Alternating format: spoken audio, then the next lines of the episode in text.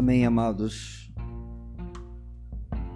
Paulo disse que a única coisa que ele tinha que se gloriar era na cruz de Cristo. E o evangelho pregado por ele tinha a cruz no centro. Ele não estava preocupado em agradar gregos ou judeus, mas apenas anunciar Cristo e esse mesmo Cristo crucificado. E a essa mensagem nós devemos nos apegar, porque na verdade nessa mensagem está a vida.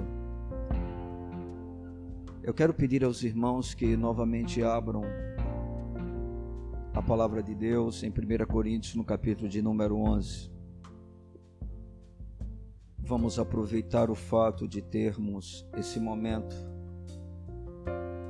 onde relembraremos né, o sacrifício de Jesus através da ceia, para falarmos mais uma vez sobre esse assunto tão importante. 1 Coríntios capítulo 11, a partir do verso de número 17.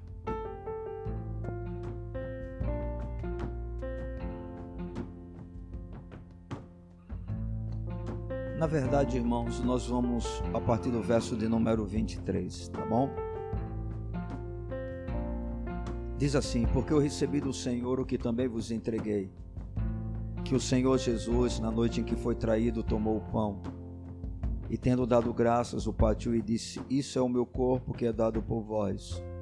Fazei isto em memória de mim. Por semelhante modo, depois de haver ceado, tomou também o cálice, dizendo: este cálice é a nova aliança no meu sangue. Fazei isto todas as vezes que o beberdes em memória de mim. Porque todas as vezes que comerdes este pão e beberdes o cálice, anunciais a morte do Senhor até que ele venha.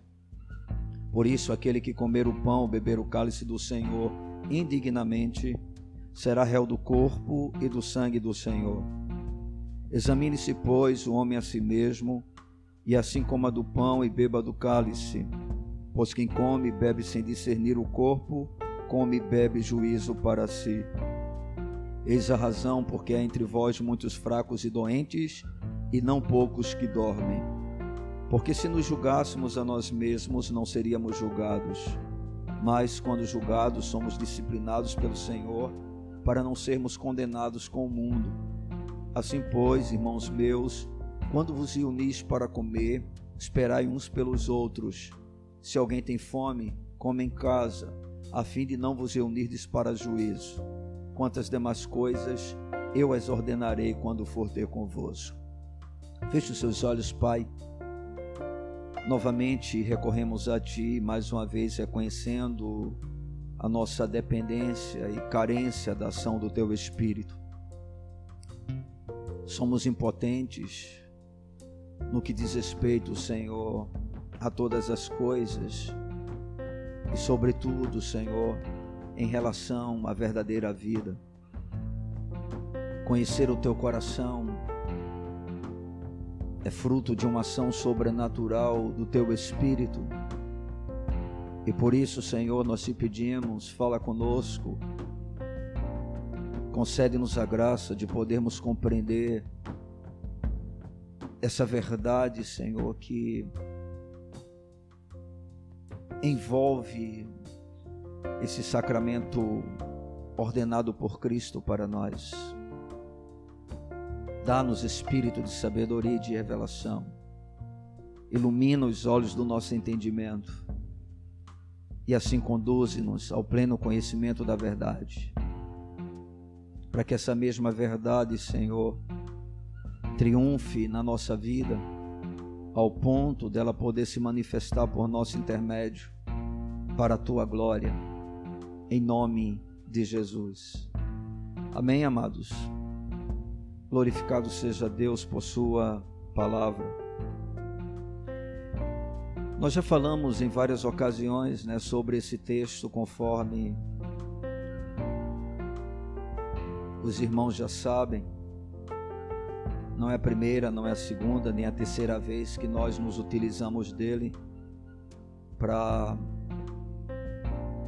alimentarmos né, a igreja, o rebanho do Senhor, edificando assim os santos, justamente para que a fé depositada na palavra de Deus ela seja cada vez mais firme, mais forte. A gente sabe e tem aprendido que essa ordenança deixada por Jesus tem o seu registro em todos os evangelhos e de forma mais clara em Mateus, Marcos e Lucas. Mas será o apóstolo Paulo que vai trazer uma clareza, né, um esclarecimento maior sobre essa ordenança deixada por Cristo para a sua igreja. E é interessante porque Paulo ele vai trabalhar de maneira bem objetiva sobre esse assunto denominado a ceia do Senhor. Nós sabemos que Jesus mesmo é o autor deste sacramento. E ele deixou esse sacramento como um meio de graça para a sua igreja, um instrumento para o fortalecimento da fé dos santos. É importante você saber que somente aqueles que foram realmente remidos e lavados pelo sangue do Cordeiro e confessam o nome do Senhor Jesus, eles devem participar desse banquete da graça.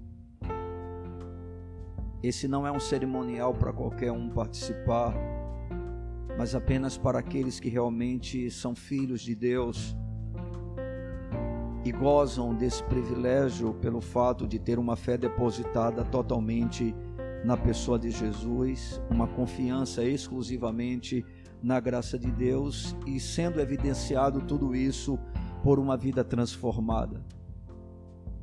Porque de nada adianta o afirmarmos que Jesus é o Senhor da nossa vida e que a Bíblia é a nossa regra de fé e prática, quando na realidade é, essa mesma palavra não tem efeito real sobre os nossos atos, as nossas atitudes, a maneira como nós vivemos. Quando nós observamos esse texto, nós podemos, e já fizemos isso de forma diferente, tirar algumas lições que são bem importantes para a nossa edificação. E essa noite, de maneira específica e especial, eu gostaria de tratar sobre as formas diferentes para que a gente possa olhar para a ceia do Senhor quando nós somos chamados a participar dessa mesa de comunhão. A ceia do Senhor, ela é muito mais profunda né, do que a gente pode realmente imaginar. E é totalmente possível que alguém participe dela sem ter a menor noção do que ela realmente significa. E isso não pode acontecer conosco, porque a nossa fé, ela não deve de maneira alguma ser ignorante.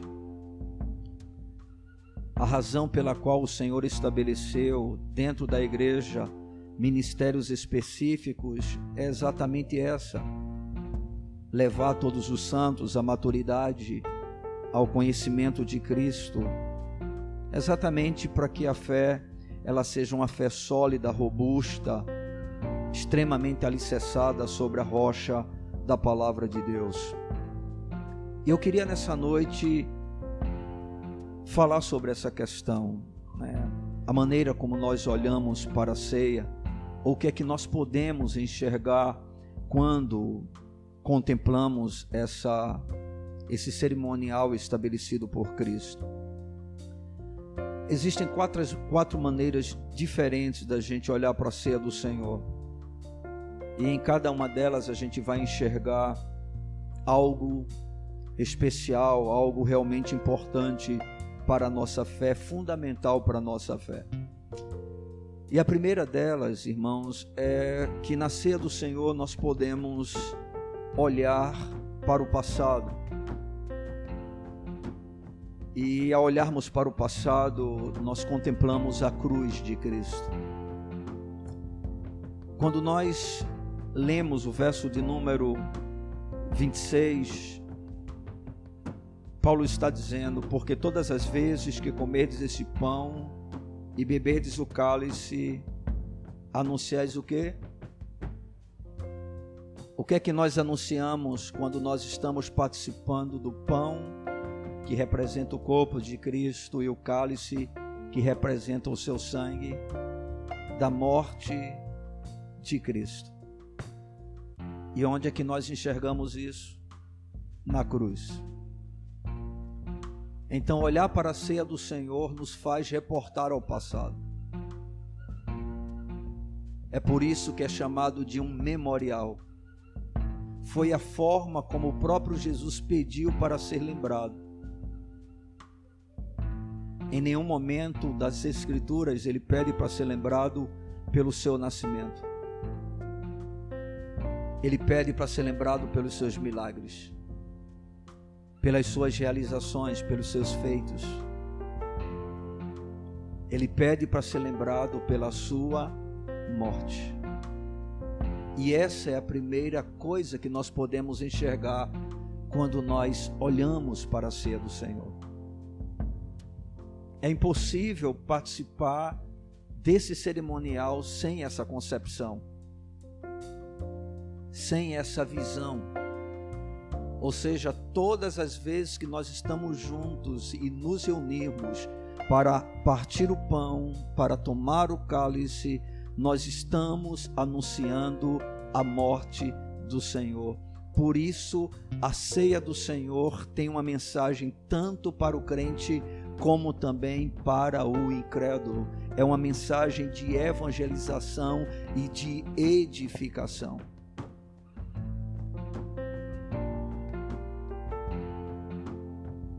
A cruz, queridos, quando nós olhamos para o sacrifício de Cristo, nos apresenta a gravidade da nossa transgressão.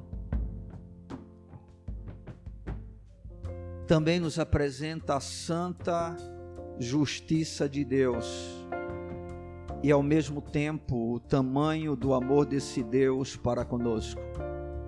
É quando nós olhamos para o passado. Dois mil anos aproximadamente já se foram, mas a mensagem continua a mesma. Jesus morreu pelos nossos pecados. Ele tomou o nosso lugar no madeiro. Ele recebeu sobre si a justa ira de Deus, que deveria vir sobre a nossa vida para nos esmagar, para nos destruir. Mas o Senhor assumiu a nossa culpa. Como diz em 1 Coríntios, ele se fez pecado por nós, para que nós nos tornássemos justiça de Deus.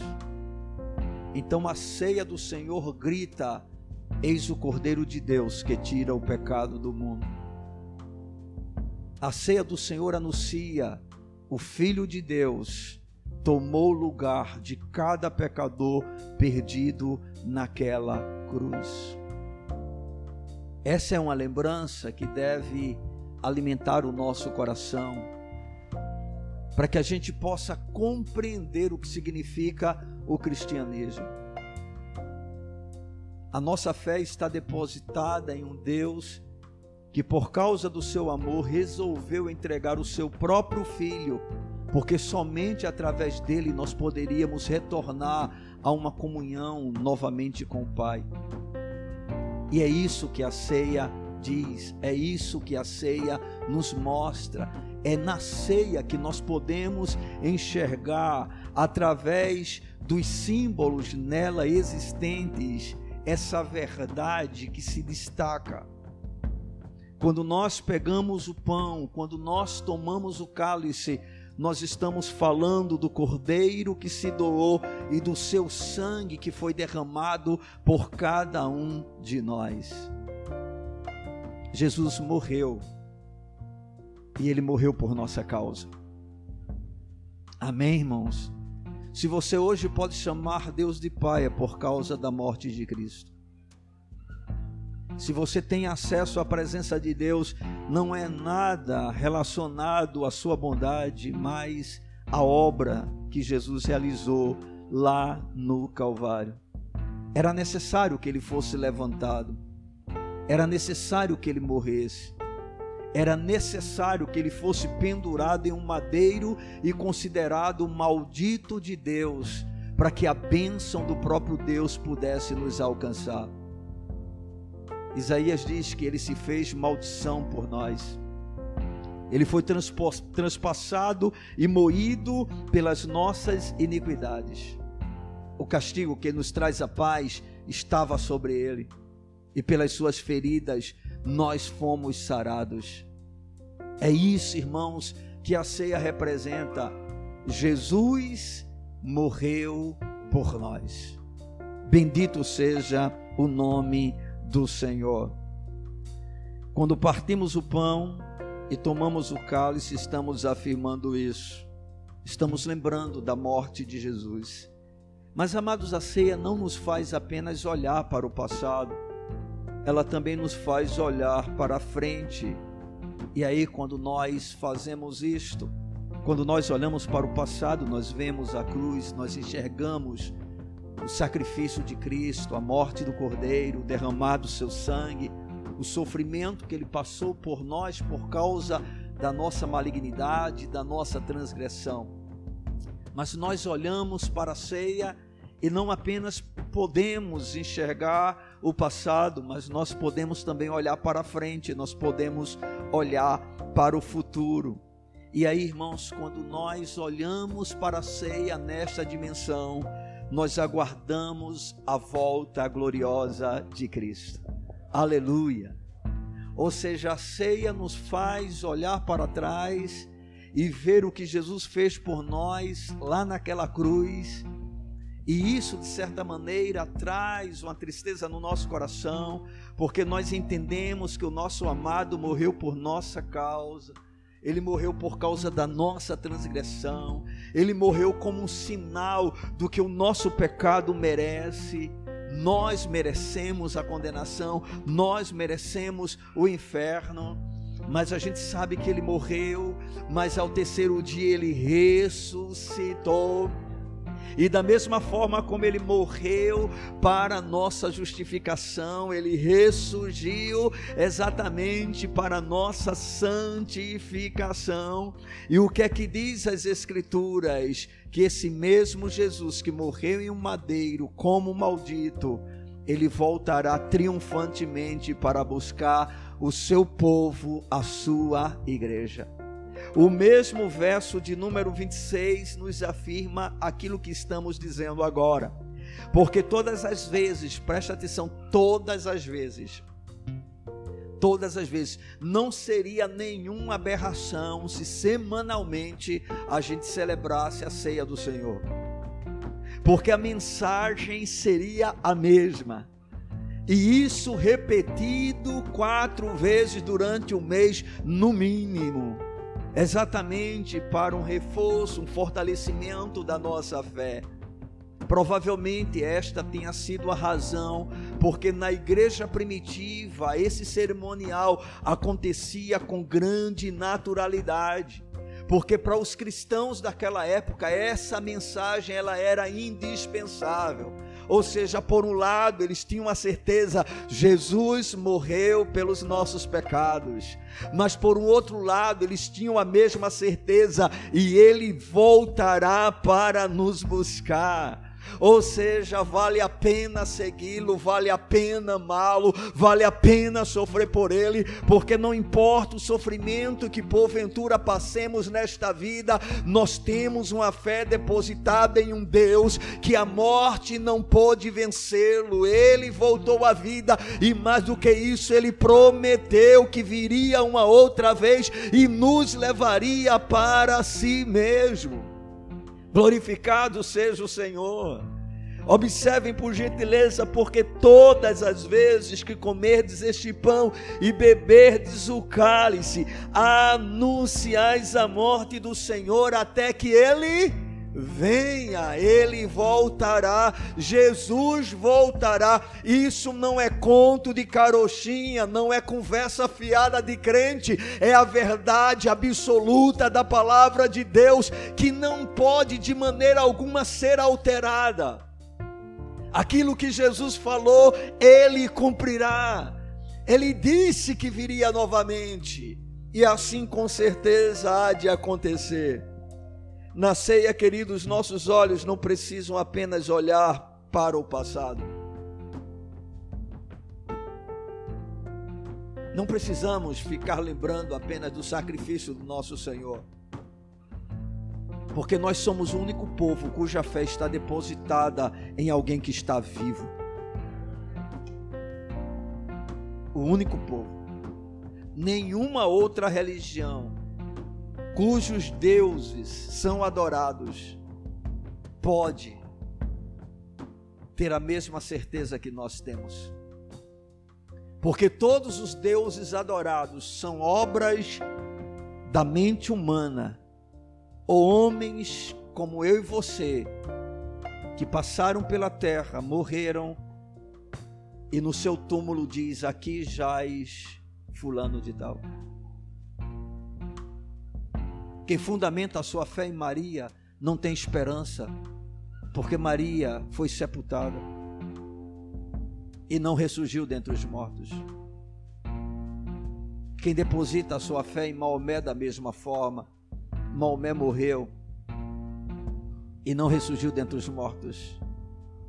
Mas o nosso Senhor não. Quando procurado pelo seu corpo, o anjo disse: Por que procurais dentre os mortos aquele que vive?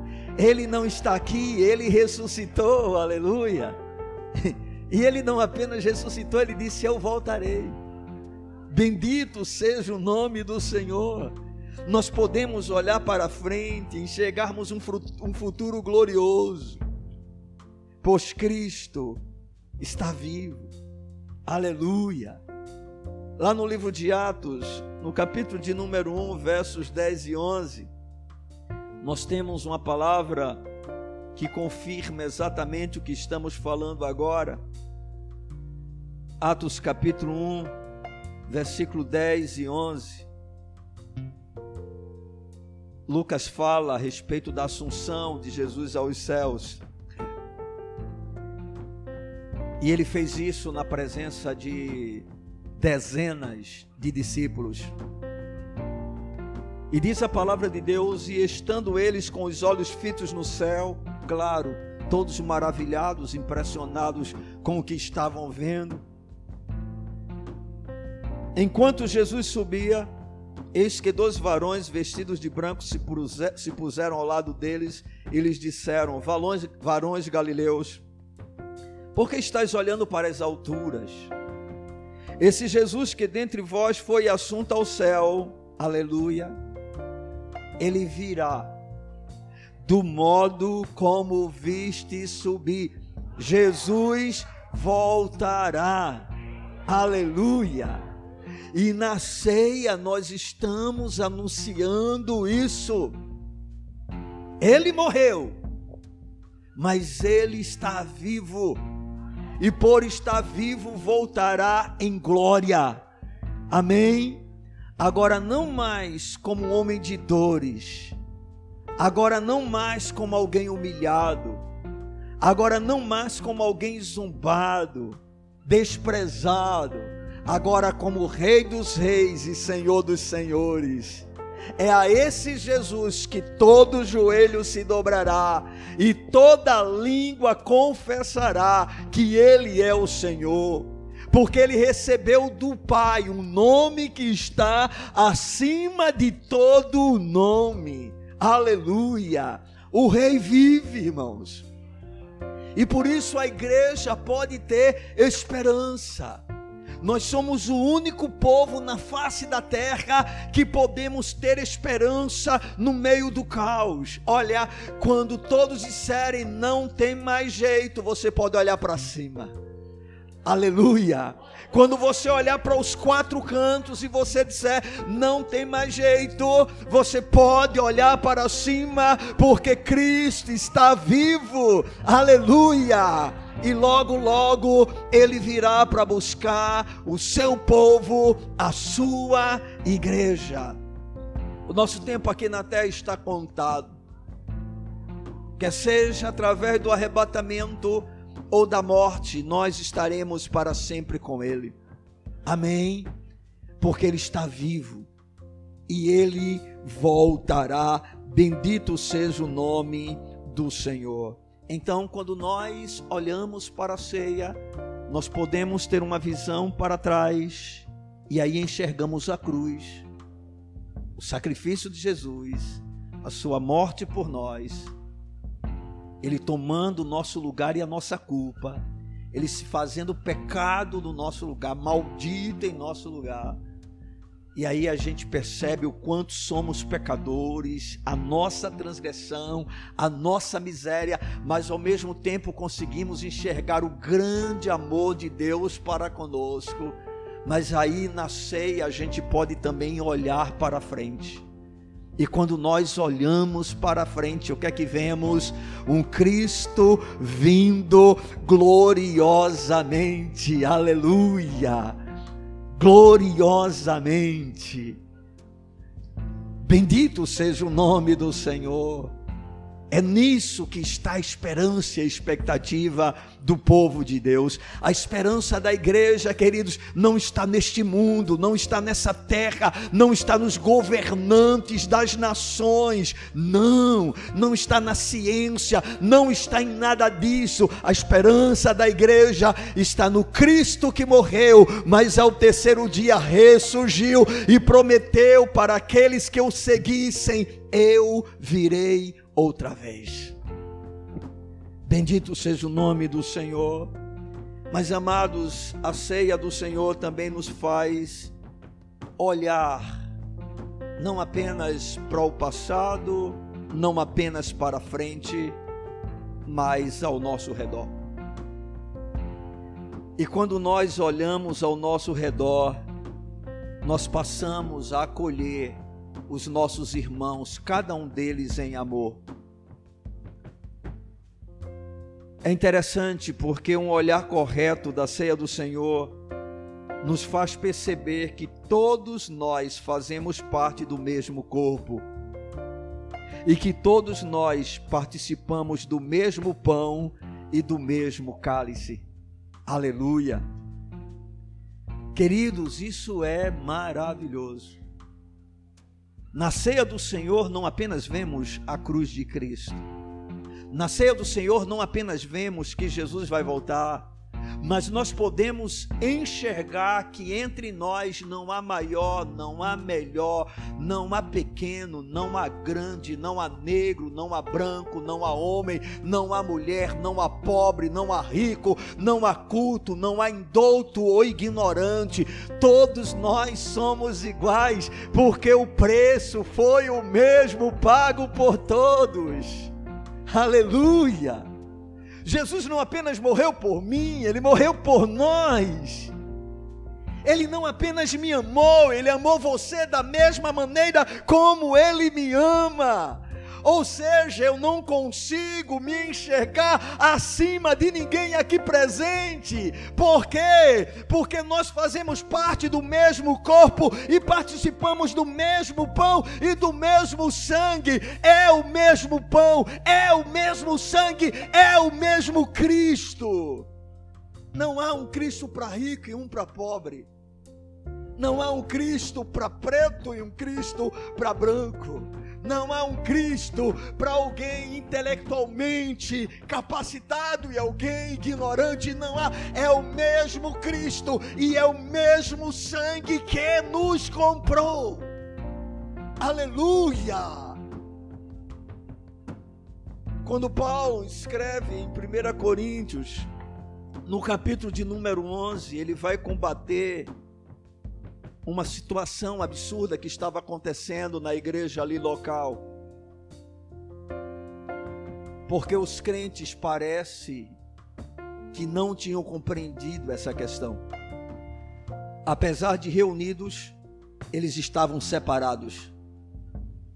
Apesar de juntos, eles não tinham uma real comunhão. De tal maneira que na ceia do Senhor se separava ricos de pobres. Os ricos comiam muito, bebiam muito e os pobres passavam necessidade. E Paulo vai combater essa postura, mostrando justamente que Jesus, ele é o cabeça e nós somos o que? O corpo. E nesse corpo, inclusive, ele vai esclarecer isso nessa mesma carta. Não há ninguém mais importante. Bendito seja o nome do Senhor. Amados, no reino espiritual, na obra realizada por Jesus, todos nós somos colocados no mesmo nível. E que nível é esse? Nível de escravos, nível de servos. Não somos maiores, não somos melhores, somos apenas parte integrante de um corpo chamado o corpo de Cristo, chamado igreja. É por isso que a igreja, ela deve estar sempre pronta para receber qualquer tipo de pessoa, independente de quem ela seja, e acolhê-la e amar essa pessoa. Por quê? Porque é isso que, o, que a ceia do Senhor nos mostra, nos revela. Qualquer pessoa que entrega a vida para Jesus, independente de quem seja, faz parte do corpo e deve ser tratada da mesma forma como os demais. Não importa se tem defeito, não importa se tem algumas coisas diferentes das nossas, Irmãos, a igreja é lugar dos diferentes. Aleluia. Que são unidos pelo mesmo Espírito. Bendito seja o nome do Senhor.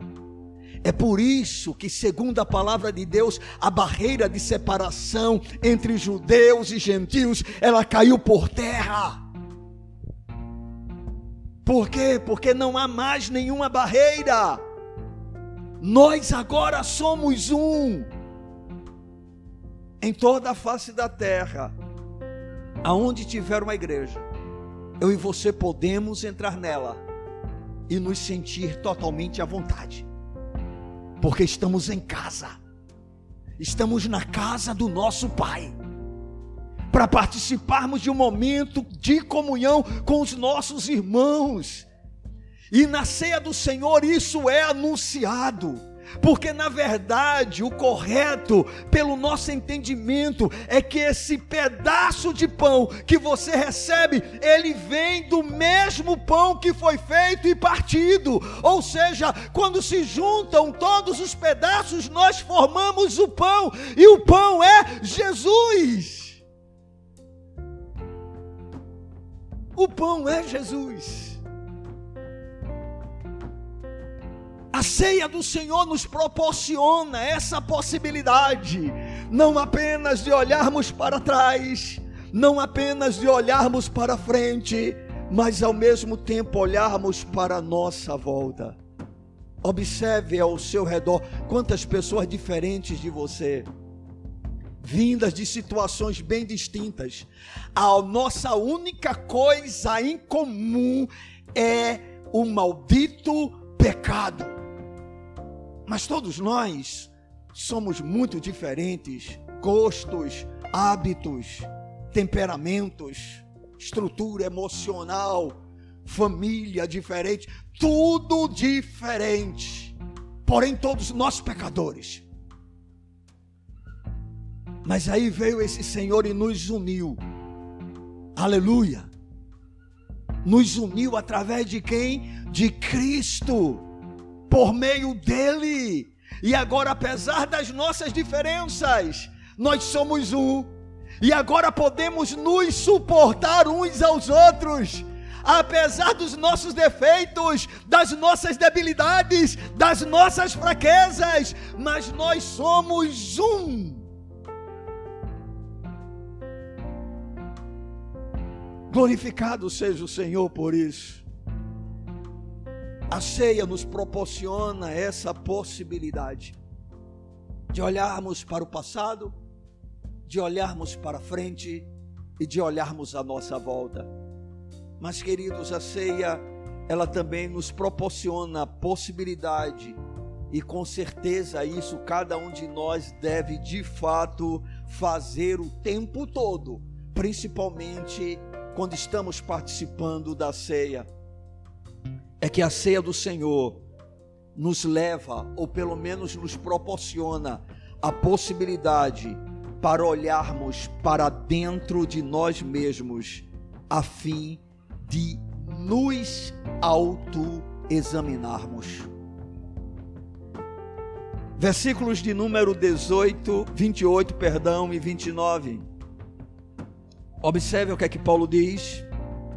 Examine-se, pois, o homem a si mesmo, e assim coma do pão e beba do cálice. Pois quem come e bebe sem discernir o corpo, come e bebe juízo para si. Glorificado seja Deus. Cara, queridos, amados, nós não somos chamados para examinar os outros. Deus não nos escolheu para isso. A sua graça não nos alcançou com esse objetivo. Na verdade, nós devemos ser, primeiramente, juízes de nós mesmos. O que significa que devemos estar examinando o tempo todo a nossa vida, porque, inclusive, se assim nós o fizéssemos, não teríamos tanto tempo para estarmos apontando os pecados dos outros. Na maioria das vezes, nós apontamos muito o pecado dos outros, porque temos uma visão muito superficial do nosso próprio pecado. Quanto mais mergulharmos na profundidade do nosso coração, procurando realmente conhecer quem nós somos em Adão, menos tempo teremos para nos ocuparmos com os pecados alheios. Isso não quer dizer de maneira alguma que, se porventura algum irmão pecar, não precise ser exortado, não precise ser repreendido. Quando Jesus disse que nós deveríamos primeiro tirar a trave do nosso, nosso olho, para que depois a gente pudesse tirar o argueiro do nosso irmão, ele não disse que não deveríamos tirar o argueiro do nosso irmão. Mas a verdade, queridos, é que quanto mais nós mergulhamos na nossa própria vida, procurando justamente perceber quem somos, o que se passa no nosso interior, o que se passa lá no mais profundo do nosso coração, mas nós vamos conseguir enxergar a nossa própria transgressão, a nossa corrupção, a nossa malignidade, e assim sendo, teremos muito tempo para estar ocupado demasiadamente com os nossos irmãos. Examine-se, pois, o homem a si mesmo, disse o apóstolo Paulo. E isso deve ser feito de maneira específica na ceia do Senhor. Por quê, queridos? Porque participar da ceia do Senhor é participar do sacrifício de Cristo é participar exatamente da sua morte. E porque ele morreu por causa da nossa transgressão. Então, se nós não tivermos uma visão correta da nossa própria malignidade, nós também não teremos uma visão correta da obra realizada por Jesus naquela cruz e trataremos esse momento de maneira simplesmente, como é que eu poderia dizer, irresponsável. Quantas pessoas participam da ceia do Senhor como se não tivessem participando de nada? Alguns o fazem de maneira irreverente, brincando. Irmãos, esse não é um momento para brincar. esse não é o momento para você zombar. Esse não é um momento para conversas paralelas. É um momento para você olhar para dentro de si e dizer: Senhor, tu morrestes pela minha causa. Foi a minha maldade, foi o meu egoísmo, foi a minha vaidade, foi a minha soberba, foi a minha impureza, foi a minha língua maledicente. Senhor, tu morrestes por mim. Quando você consegue enxergar a sua própria miséria, Aí você consegue compreender o que é a ceia do Senhor. E você passa a levar isso muito a sério. Não devemos participar da ceia do Senhor de qualquer jeito. É preciso uma autoanálise. É preciso uma autoavaliação é preciso examinar a própria vida. Isso não significa de maneira alguma dizer que eu preciso estar perfeito para participar desse momento especial e solene, esse momento simplesmente maravilhoso, mas é necessário que eu tenha uma consciência do que Jesus fez por mim naquela cruz. Eu preciso ter uma certeza de que Ele de fato morreu por minha causa. E se porventura eu compreender isso, eu não tratarei o pecado com descaso. Eu terei temor ao Senhor, porque não quero levá-lo ao sofrimento por minha causa. Examine-se, pois, o homem a si mesmo.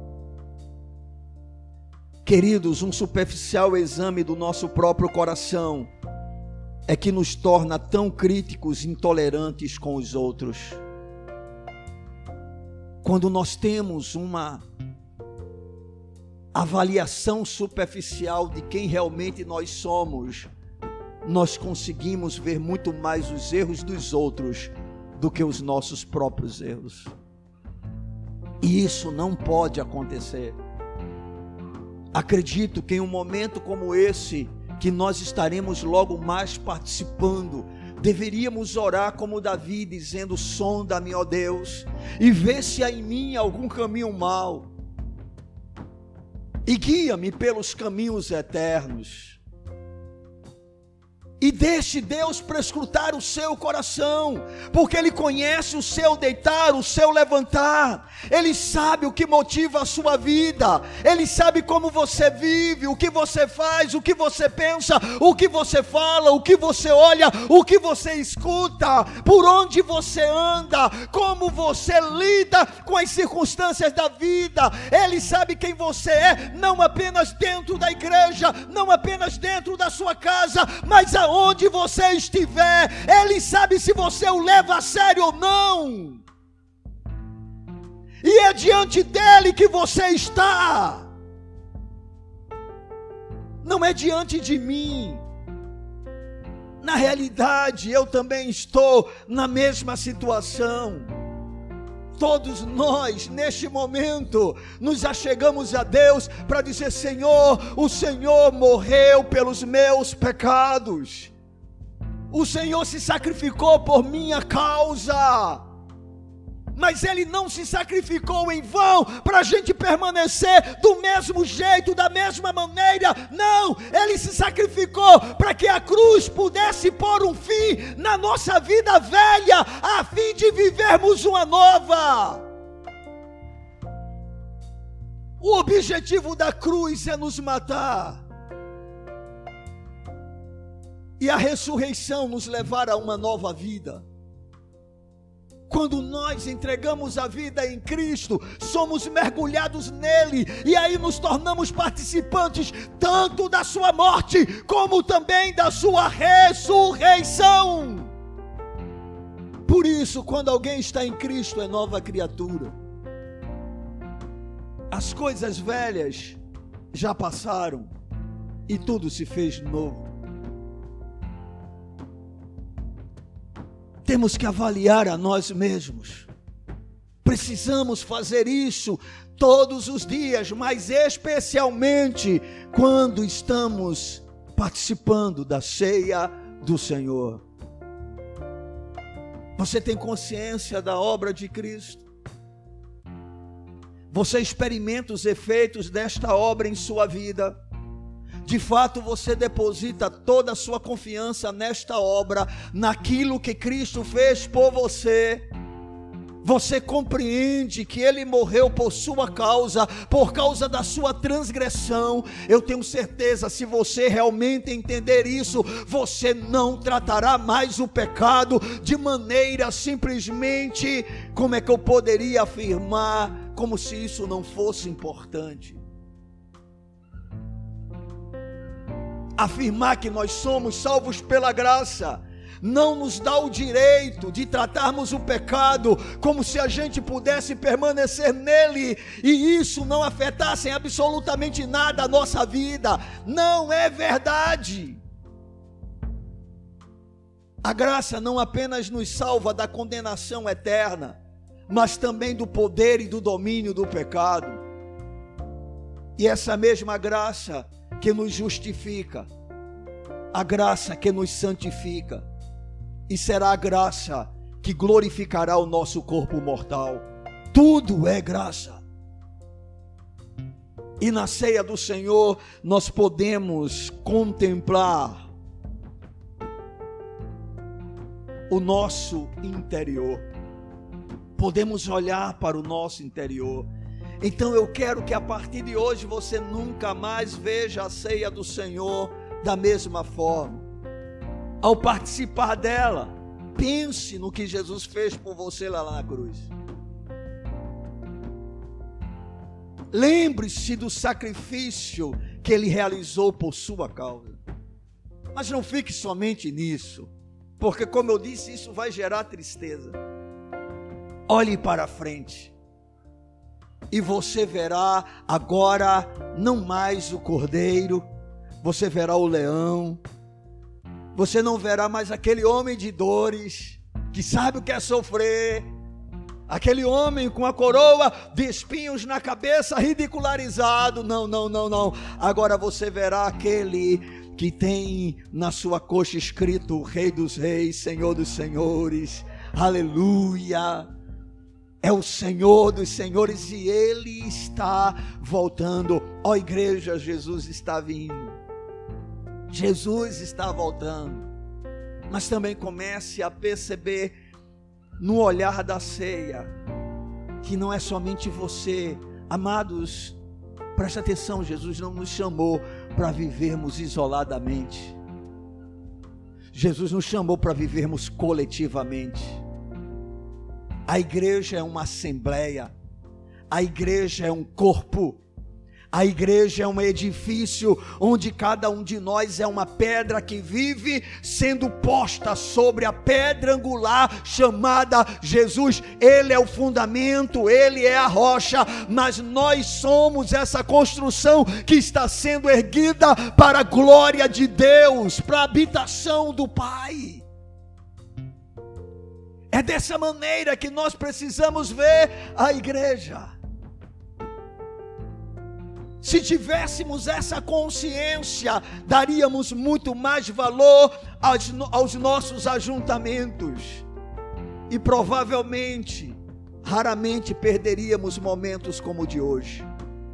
Sobretudo porque hoje temos a grata satisfação de participarmos da mesa de comunhão, da mesa do Senhor, irmãos, com a presença viva daquele que sustenta a igreja, que é Jesus Cristo, porque Jesus está neste lugar.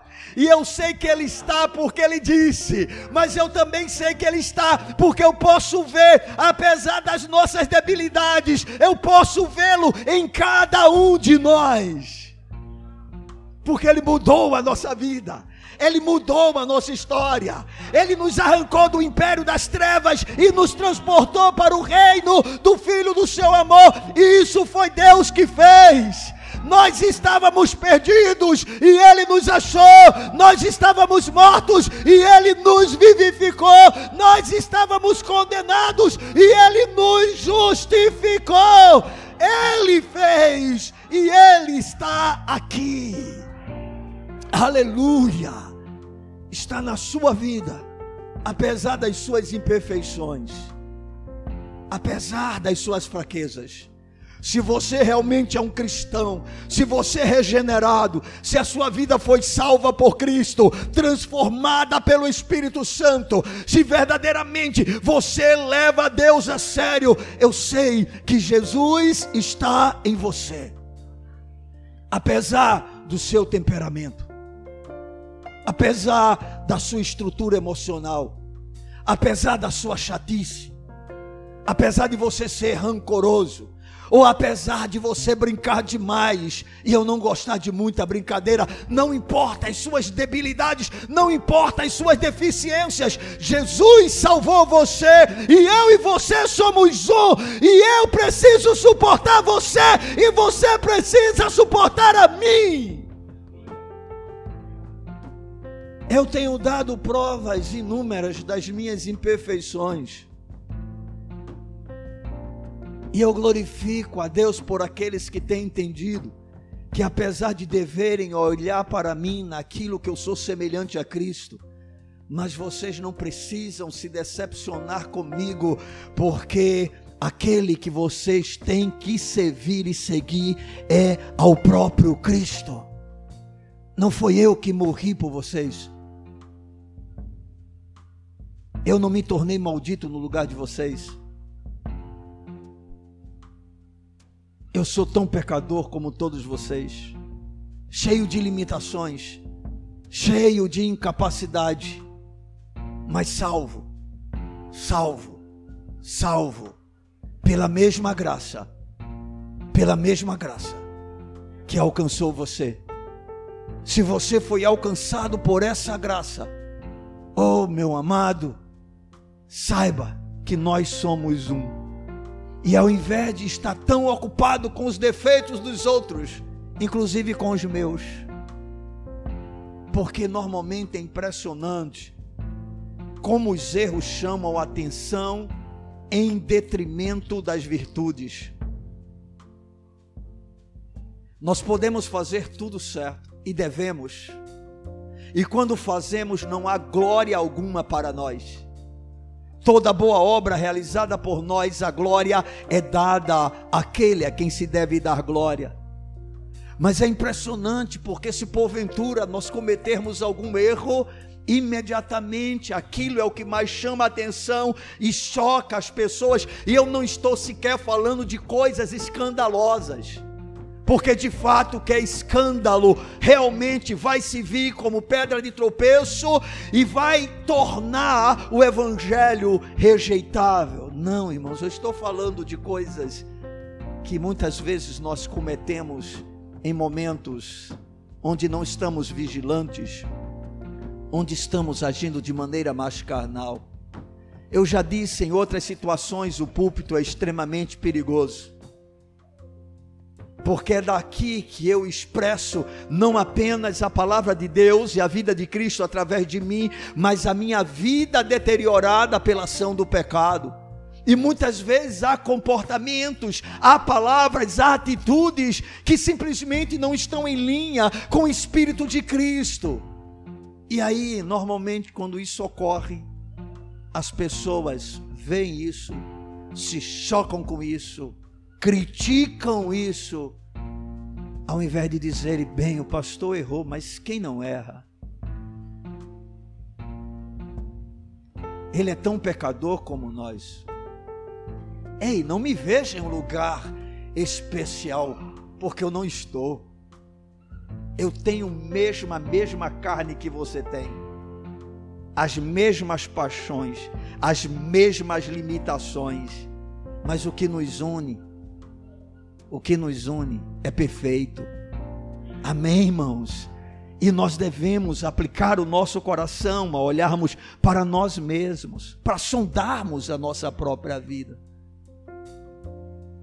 De tal maneira que nos assemelhemos mais e mais a Cristo, e até quando venhamos a corrigir, o façamos adequadamente para a glória de Deus.